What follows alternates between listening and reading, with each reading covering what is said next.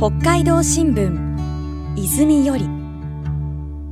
北海道新聞長官暮らし面女性からの投稿欄。泉に掲載された文章を朗読でご紹介します。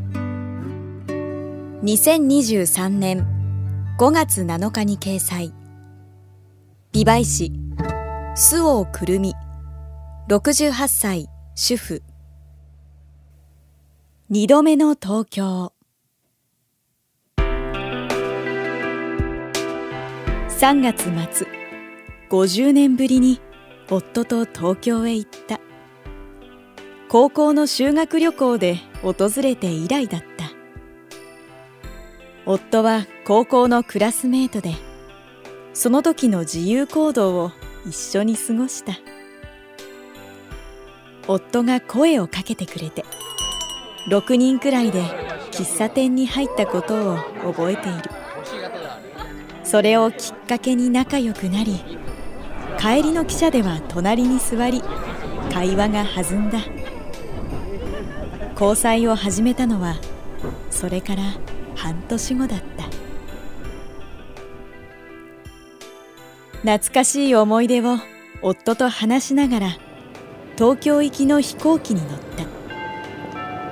50年前のことなので2人で答え合わせをするように記憶をたどった。汽車じゃないけれど2度目の修学旅行みたいだね。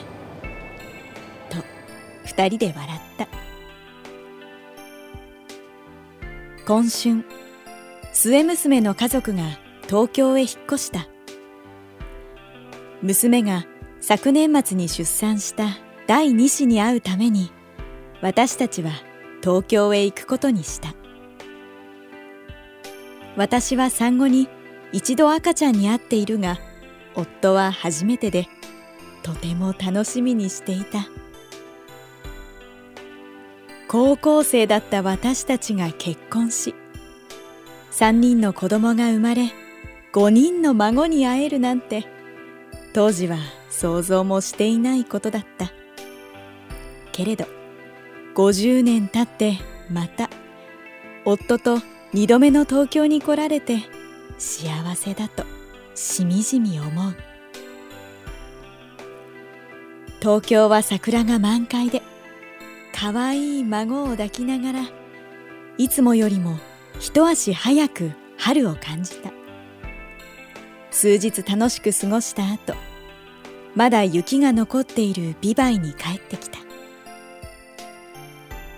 間もなく道内にも桜の開花の知らせが入り今年2度目の桜をまた夫と一緒に見ることができて喜びを感じている。